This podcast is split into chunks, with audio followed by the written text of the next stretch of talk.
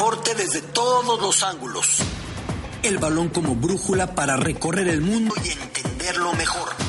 Soy Alberto Lati, periodista y escritor. Latitudes, con Alberto Lati, en Así las Cosas. Mi querido Beto Lati, arráncate. Con gusto, Carlos, con un abrazo. En este momento se está dando la gala de The Best en París, en Francia, el premio que otorga la FIFA a los mejores reconocimientos o mayores reconocimientos individuales del fútbol del año. Optan al The Best como mejor futbolista Lionel Messi, Kylian Mbappé, respectivamente campeón y subcampeón del mundo en Qatar, y Karim Benzema, pilar del Real Madrid para su coronación en la pasada Champions League. Veremos en qué queda el premio, al tiempo también entrenador, si Carleto Ancelotti se lo termina por quedar, o si es Lionel Scaloni, el que por cierto celebra su llegada a The Best y la posible recepción de este trofeo, renovando su contrato con la selección argentina. Se había dilatado un tanto la negociación para renovar a quien llegó como emergente, como temporal, como personaje que no servía más que sacarlos de un apuro porque todo el mundo era destituido y los llevó al título mundial. Lionel Scaloni ha comenzado la gala de Best con un homenaje póstumo, con un tributo, pues más que obvio, más que merecido, más que necesario, al rey Edson Arantes do Nascimento Pelé.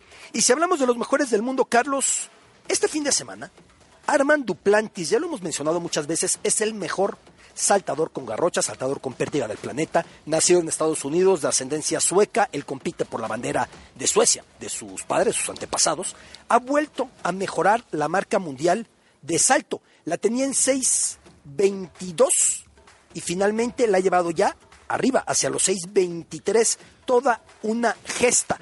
Va centímetro por centímetro, lo que hace recordar también lo que hacía Sergei Bubka, que iba uno por uno, la elevó Bubka, el histórico ucraniano por entonces para la Unión Soviética de los 5.83 a los 6.15, pero le decían, oye, queremos saber a dónde llegas. Y decía, no, hombre, pero ¿para qué me acabo el pastel, no?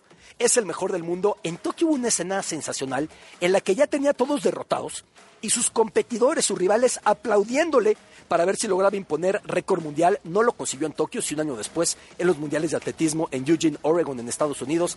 Es uno de los mejores atletas del planeta y sin duda de los que tendremos que seguir el próximo año en los Olímpicos de verano en París, pero centimetrito por centimetrito para que la venta vaya alcanzando, ¿no, Carlos? Para que los encabezados del periódico no estén solamente pues, un solo día. Para que ir de Eso es 5 en justamente- 5, ¿no? Exactamente, es lo que hacía Bucas, es lo que hacía precisamente.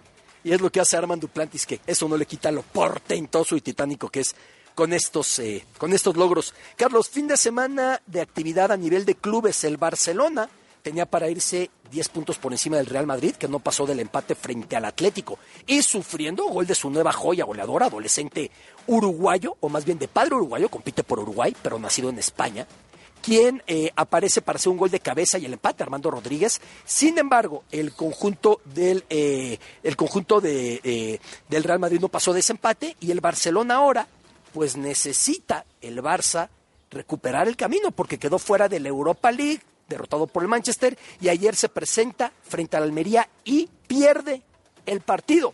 Y no solamente pierde el partido, pierde a su principal referente ofensivo, Robert Lewandowski, que era uno avasallador antes del Mundial, y desde entonces es otro. Parece que en aquel penal contra Paco Memo perdió más que esa situación de gol.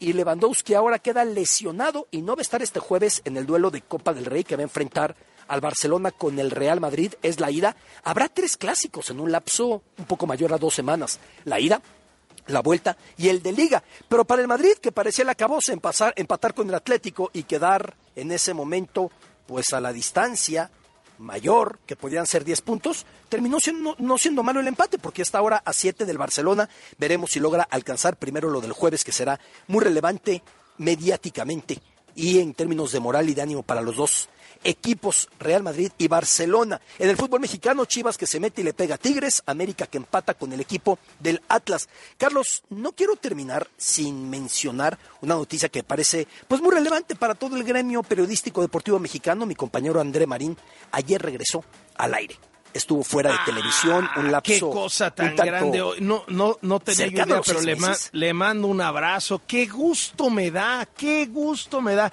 ¿Cómo regresó? ¿Cómo, cómo estuvo? Cuéntame. espléndido, con la, el sarcasmo que lo caracteriza, con la fuerza, con la crítica, con el debate, con lo agudo, sea, como es André Marín y como lo cual, queremos ver. ¿no? Es Marín. Fíjate que tuvo una lucha muy fuerte, él mismo lo ha descrito, una lucha de salud que llegó a puntos muy complicados al cierre del año pasado.